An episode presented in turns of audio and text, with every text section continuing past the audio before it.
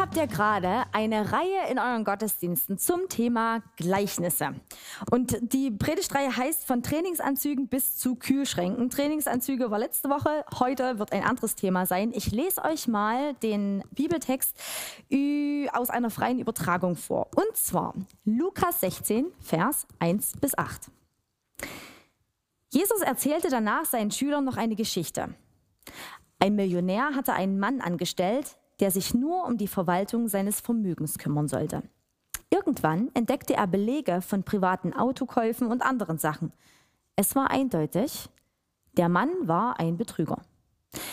Er orderte ihn ins Büro und stellte ihn zur Rede. Sie betrügen mich. Ich möchte sofort alle Abrechnungen sehen. Außerdem sind Sie gefeuert. Der Mann überlegte sich, was er am geschicktesten tun sollte. Ich bin rausgeflogen. Aber zu einem Job auf dem Bau bin ich körperlich nicht in der Lage. Und um mich auf die Straße zu stellen und zu betteln, hm, bin ich zu stolz. Ich habe eine Idee, wie ich klarkommen könnte, wenn ich arbeitslos bin. Dann sind die Leute, die meinem, Geld, meinem Chef Geld schulden, bestimmt nett zu mir und lassen mich sogar bei sich wohnen. Jetzt telefonierte er rum und traf sich mit den Leuten, die dem Millionär noch Geld schuldeten. Zu dem ersten sagte er, wie viel Geld schulden Sie ihm? 10.000 Euro. Okay, dann füllen Sie bitte dieses Formular aus. Es sind nur noch 5000 Euro. Dann redete er mit dem Nächsten und fragte den auch, wie viel Geld schulden Sie meinem Chef? 1000 Euro, war die Antwort. Okay, machen wir mal 800 daraus, sagte der Mann. Jesus fand die Idee echt gut, sich durch wirkliche Hilfe Freunde zu machen. Er meinte, dass die gläubigen Leute oft klüger im Umgang mit ihren Mitmenschen sind als die gläubigen Menschen, die zu Gott gehören. Was passiert hier? Das war ja jetzt eine Übertragung. Ich ähm, erzähle die Geschichte jetzt noch ein kleines bisschen mehr ohne die Begriffe der Übertragung. Und zwar, Jesus erzählt hier gerade ein Gleichnis, eine Geschichte, eine Parabel, wie auch immer man das bezeichnen will. Und Geschichten kann man einfach leichter folgen. Bilder, die bleiben einfach im Kopf. Also Jesus redet hier mit seinen Jüngern, mit seinen Begleitern, mit seinen Freunden und erzählt, es war einmal. Es war einmal ein reicher Mann. Es war einmal ein Millionär. Der kümmerte sich nicht allein um sein ganzes Geld, sondern er setzt einen Geschäftsführer ein, damit dieser sich dann um Teile seines Besitzes kümmert. Problem, der Millionär erfährt, dass der Geschäftsführer sein Besitz verschleudert oder verschwendet, heißt es in klassischeren Übersetzungen. Vielleicht hat ihn ja jemand verpetzt. Vielleicht entdeckt er es in den Büchern, keine Ahnung. Und auch was genau verschleudern bedeutet, wird in dem Text nicht erklärt. Vielleicht ist er ja faul, hm, vielleicht fährt er riskante Anlagestrategien, keine Ahnung. Der Millionär zitiert also diesen Geschäftsführer heran und stellt ihn dann zur Rede. Er will sofort alle Rechnungen sehen und macht dann auch sofort Nägel mit Köpfen in der Geschichte und entlässt ihn direkt. Doch offenbar läuft da noch eine gewisse Kündigungsfrist, denn der noch Geschäftsführer überlegt, wie er seine noch Kompetenzen dazu einsetzen kann, um sein Leben danach, nach der Kündigung, gut zu gestalten und nicht auf der Straße zu landen. Er hat eine gewitzte Idee und bestellt große Kreditnehmer seines Millionärauftragsgebers zu sich und fragt die, wie viel schuldet ihr denn meinem Chef und sorgt dafür, dass ihre Schuldscheine manipuliert und verringert werden. Somit gewinnt er ihr Wohlwollen und verpflichtet sich durch diesen klugen Trick die Leute dazu, später für ihn zu sorgen und ihn am Ende vielleicht sogar an ihren Wohnungen aufzunehmen. Knifflig wird's jetzt. Vers 8. Ich lese euch verschiedene Übersetzungen vor, die könnt ihr hier mitlesen.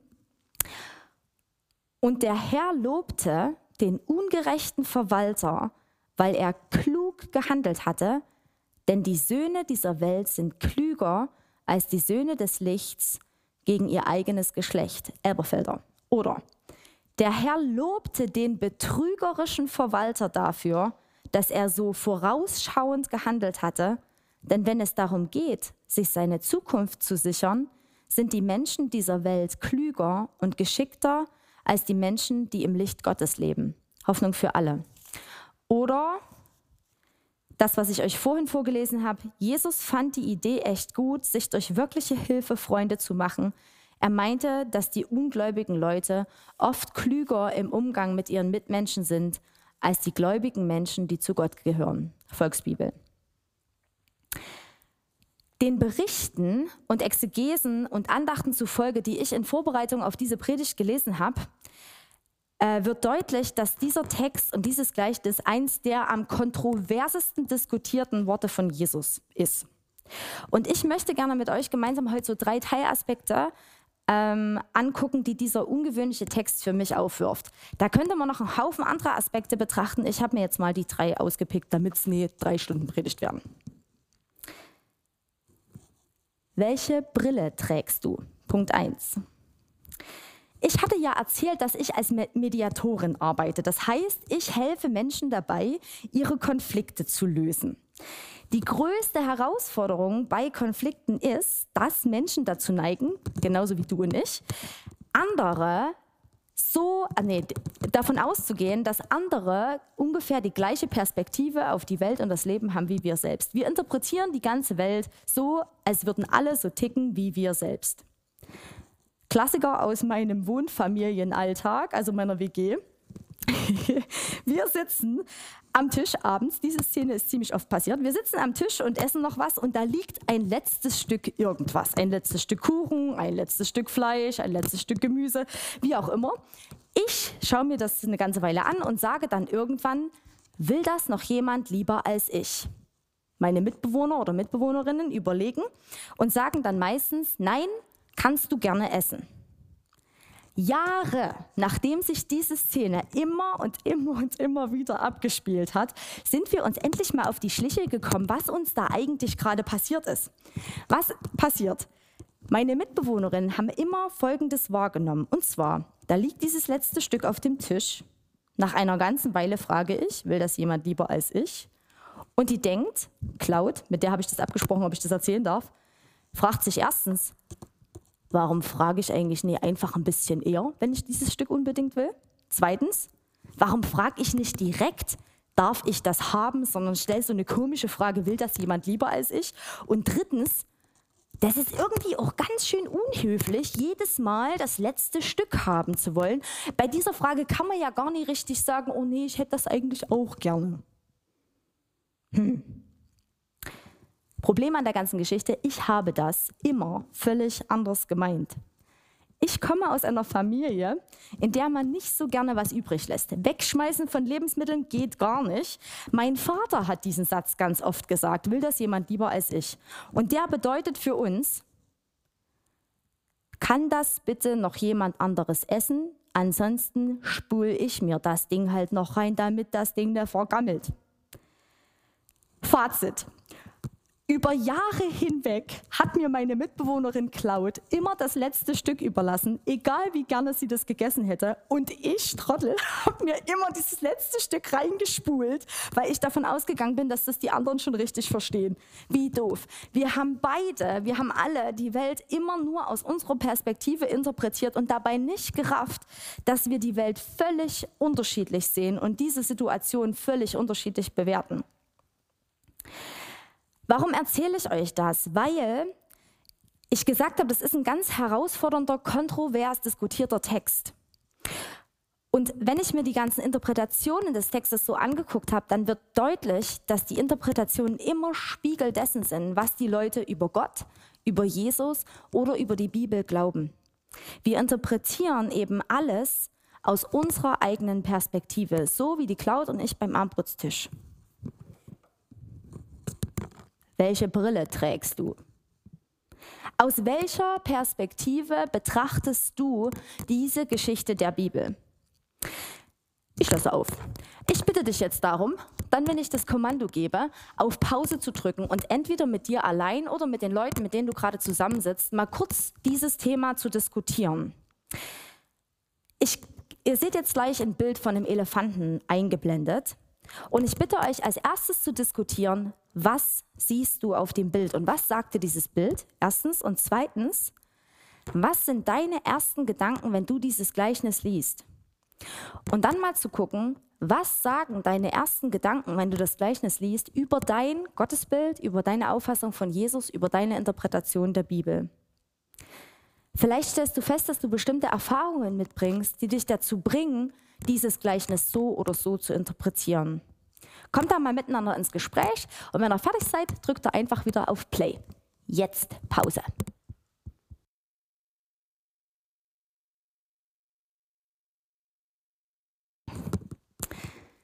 Welche Brille trägst du?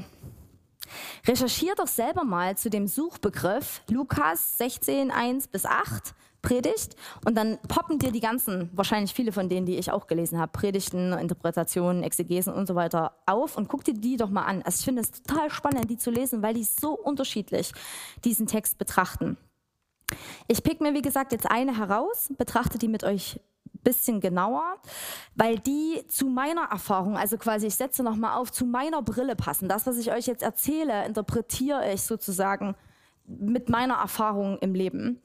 Ähm, und ich liege garantiert bei einigen Punkten falsch. Und bei einigen Punkten wird mir bestimmt der ein oder andere Aspekt fehlen und ich glaube, das ist okay. Ähm, wenn ihr das hinterfragt und auch gerne in Diskussionen miteinander bleibt. Was schön ist und warum ich diesen ersten Punkt, welche Brille trägst du, gewählt habe, ist, dass dieser Text uns dazu bringt, nicht davon ausgehen zu können, dass wir zu 100 Prozent alles verstanden haben, sondern der macht uns darauf aufmerksam, dass da wahrscheinlich, hm, keine Ahnung, vielleicht unterschiedliche Perspektiven möglich sind. Ich glaube, dass diese Welt mehr Christen braucht, die etwas weniger dogmatisch sind und etwas weniger ähm, verbissen sich an Themen heransneaken und die interpretieren oder predigen. Ich glaube, dass Gott diesen schwierigen Text in der Bibel eigentlich scheinbar ziemlich gut aushält. Ich denke, wenn er gewollt hätte, dass der eindeutiger zu interpretieren ist, dann hätte er sich darum kümmern können. Das tut er aber nicht. Das finde ich interessant. Also Punkt 1, welche Brille trägst du? Punkt 2, nicht richtig oder falsch, sondern richtig und falsch. Vor einer ganzen Weile habe ich überlegt, ob ich die geistliche Leitung von einem ziemlich großen christlichen Projekt übernehmen sollte. Teil des Teams war, jetzt wird es ein bisschen persönlich, war auch ein Mann, den ich ziemlich ähm, attraktiv fand. Ähm, und ich wollte den mir total gerne ein bisschen genauer angucken. Also habe ich mit meinem Mentor beratschlagt und habe ihm erzählt, dass ich halt überlege, Teil dieses Teams zu werden, geistliche Leistung, Leitung zu übernehmen und habe ihm auch erzählt, dass ich mir nicht sicher bin, ob ich diese Aufgabe nicht am Ende doch zu 50 Prozent vielleicht übernehmen will, weil da dieser süße Typ mit im Team ist. Und mein Mentor sagt zu mir, Mitli, Bauchgefühl, ganz ehrlich, Hand aufs Herz, was denkst du? Sollst du das machen oder nicht? Und ich sage, oh, na ja, ich denke schon, aber vielleicht nicht 100% aus den richtigen Motiven. Daraufhin sagt mein wirklich weiser, toller Mentor, Mitli, ganz ehrlich, wenn ich in meinem Leben nur Dinge getan hätte, bei denen ich 100% die richtigen Motive hätte, hatte, hätte ich gar nichts gemacht. Was ich lerne und gelernt habe und was mir auch diese Geschichte aus der Bibel, dieses Gleichnis bewusst macht, ich glaube, es geht Gott weniger um richtig oder falsch, sondern ich glaube, Gott scheint ganz gut mit richtig und falsch klarzukommen. In der, in der, Interpretationsgeschichte von diesem Gleichnis wurde ziemlich häufig von Leuten versucht, den, diesen Geschäftsführer doch irgendwie so ein bisschen in ein besseres Licht zu rücken. Also so ein bisschen wie mit so einer Brille, also so wie ich den Jesus verstehe, da kann das gar nicht sein, dass sowas da an der Bibel steht. Also wurde so lange gesucht, bis irgendwie eine andere Interpretation zu finden war. Faktisch, das ist jetzt meine Meinung, ähm, faktisch halte ich diese Interpretationen, die den Geschäftsführer in einem besseren Licht dastehen lassen, eher am eigentlichen Sinne am Text vorbei. Das sage ich jetzt.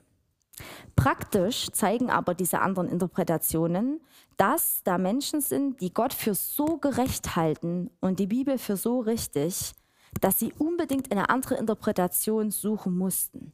Und ich finde, das hat zumindest auf Beziehungsebene mit Gott auch irgendwie was Schönes. So nach dem Motto, ich glaube Gott, dass du so gerecht bist und so gut, dass dieser Text in der Bibel einfach nicht sein kann. Da muss was anderes dahinter stecken. Ich bin der Ansicht, dass dieser Geschäftsführer schlicht und ergreifend ein risches Schlitzohr war, ey. ein Betrüger, vielleicht sogar ein übelster Faulpelz, vielleicht ein größenwahnsinniger Anleger. Wie auch immer, die Bibel nennt ihn ohne Umschweife, Elberfelder sagt ungerecht, Hoffnung für alle und gute Nachricht sagen betrügerisch und neue Genfer Übersetzung sagen ungetreu. Und dann sagt sie weiter, ohne Umschweife, immer noch Vers 8, der Herr, also Jesus, lobte den ungerechten, betrügerischen, ungetreuen Verwalter. Aber wofür wird denn der eigentlich gelobt? Der wird ja nicht für seine Ungerechtigkeit oder für den Betrug als solches gelobt, sondern Vers 8 sagt, der Herr lobte ihn, Luther Elberfelder NGÜ sagen, der Herr lobte ihn, weil er klug gehandelt hatte. Hoffnung für alle sagt, dass er so vorausschauend gehandelt hatte und gute Nachricht sagt, wegen seines klugen Vorgehens. Es geht also um diesen klugen und vorausschauenden Aspekt seines Handelns. Der wird gelobt. Wegen des Betrugs wird er von dem Millionär entlassen. Und trotzdem kann dieser Herr, der Millionär in der Geschichte, ihn gleichzeitig für sein offensichtlich ungerechtes und auch als ungerecht benanntes Verhalten loben. Beispiel. Ein Freund erzählte mir vor einer inzwischen ganzen Weile von der Zeit ihrer Gemeindegründung. Es war so Anfang der 90er und die hatten einen Tontechniker dabei, der schwer drogenabhängig war, hatte aber Jesus gefunden und war irgendwie so dabei, sich an Jesus anzunähern und Stück für Stück irgendwie gesünder zu werden. Allerdings war er trotz viel Fürbitte immer noch total drogenabhängig und ist eben nicht sofort gesund geworden, sondern er blieb abhängig. Dann stand ein großer Gemeindeteamausflug vor der Tür in eine andere Stadt und das ganze Leitungsteam wusste, wenn wir diesen Tontechniker jetzt mitnehmen, was wir ja eigentlich wollen, weil wir wollen ja die Beziehung zu Jesus von dem stärken, dann wird er aufgrund seiner Sucht garantiert irgendwie Zeit damit verbringen, um in der anderen Stadt zu versuchen, Drogen zu kriegen, weil er sie einfach nehmen muss, wegen seiner Abhängigkeit. Also hat dieses Team damals, jung und Anfang der 90er, beschlossen, dass sie vom Gemeindezehnten für ihn Drogen kaufen, damit er eben nicht Probleme mit Kriminalität und irgendwelchen komischen, zwielichtigen Dealern hat, sondern damit er halbwegs sauber konsumieren kann. Fazit nach Jahrzehnten, wenn man jetzt so auf diese Geschichte drauf guckt, ist, dass Gott sich scheinbar entschied dazu, zuerst von diesem Tontechniker die kaputte Beziehung zu seinem Vater zu heilen und erst als nächstes danach die Drogenabhängigkeit. Heute ist er nicht mehr drogenabhängig. War das Drogenkaufen des Teams falsch? Ja. War das Drogenkaufen des Teams richtig? Ja. War der Betrug des Verwalters falsch? Ja. War der Betrug des Verwalters richtig? Ja. War die Übernahme der geistlichen Leitung von mir falsch? Ja. War die Übernahme der geistlichen Leitung von mir richtig? Ja. War Abraham ein, Vorsicht, wildes Wort, war Abraham ein riesen Arschloch als Ehemann? Ja. Wer seine Frau aus Schiss, dass er selber irgendwie Schaden nimmt, einfach so einem anderen Mann überlässt, die sich zu damaliger Zeit nie wehren konnte, ja, der kann, hat nicht weniger verdient, als als ein riesen Arschloch bezeichnet zu werden. Und war Abraham trotzdem ein geistliches Vorbild über Generationen hinweg? Ja. Sind wir ungerechte Menschen, weil unser Wohlstand von jedem von uns aufgrund des Systems auf Sklaverei und Ausbeutung von Mensch und Natur besteht? Ja. Und sind wir gerechte Menschen, weil wir unseren Konsum reduzieren und Deutschland achtsamer Müll sortiert als andere Länder? Ja. Richtig und falsch. In mehreren Geschichten warnt Jesus davor, andere Geschichten als dieses eine Gleichnis, die Beurteilung durch Gott einfach nur auszusitzen. Wir sollen uns nicht vor Fehlern schützen, indem wir einfach gar nichts tun. Wer lebt und handelt, der macht Fehler. Und Jesus versucht den Menschen immer wieder klarzumachen, auch durch unter anderem dieses Bild von diesem wirklich betrügerischen Verwalter, dass Gott für diese Fehler mehr Verständnis aufbringen wird, als wir denken. Vor allem hat er mehr Verständnis dafür als für ein Leben, das nie wirklich gewagt wurde, aus Angst zu verfehlen, weil wir unterlassen. Lest gerne mal nach, Matthäus 25, 14 bis 30 oder Lukas 19, 12 bis 27. Die anvertrauten Pfunde. Wer die vergräbt, lässt sich zwar nichts zu Schulden kommen, aber er handelt trotzdem nicht so, dass es als klug bezeichnet wird oder gelobt wird, sondern eher sogar gescholten wird. Klug ist was anderes. Es geht um einen aktiven und weitsichtigen Umgang mit dem Leben, was uns geschenkt ist. Und ich würde diese Botschaft, dieser Parabel von Jesus, wenn ich jetzt mal meine Brille, so wie ich Jesus kennengelernt habe, aufsetze, dann würde ich folgenden Text ähm, sagen, dass ich glaube, dass uns Gott es damit zuspricht. Und zwar höre ich, hey Mitli, ich oder hey du, ich sehe dein Herz und ich sehe, dass du mir gerne gefallen willst und ein, dein, ein ehrliches Interesse daran hast, meine Gebote zu halten, mir zu folgen und keinen Mist zu bauen. Beachte dabei, wichtiger als deine Fehlerlosigkeit und deine Perfektion ist mir deine Haltung. Immer wieder fordere ich dich auf, folge mir. Da steht nicht, führe ein fehlerfreies Leben. Ja, du hast zu jedem Zeitpunkt deines Lebens zu wenig von mir verstanden, um immer alles richtig zu machen. Aber du kannst heute versuchen, so ehrlich wie möglich auszuprobieren, mich, dich selbst und deine Mitmenschen so gut es geht zu lieben. Dabei wirst du Fehler machen. Ja, du wirst versagen. Du wirst eine schlechte Freundin, Ehefrau, Mutter, Erdenbewohnerin sein. Ja, du wirst trotz aller Versuche verletzen und scheitern. Aber damit kann ich gut umgehen. Ich bin ein Meister im Heilen und Wiederherstellen. Und deine Fehler werden niemals etwas an deiner Identität als mein geliebtes Kind ändern können.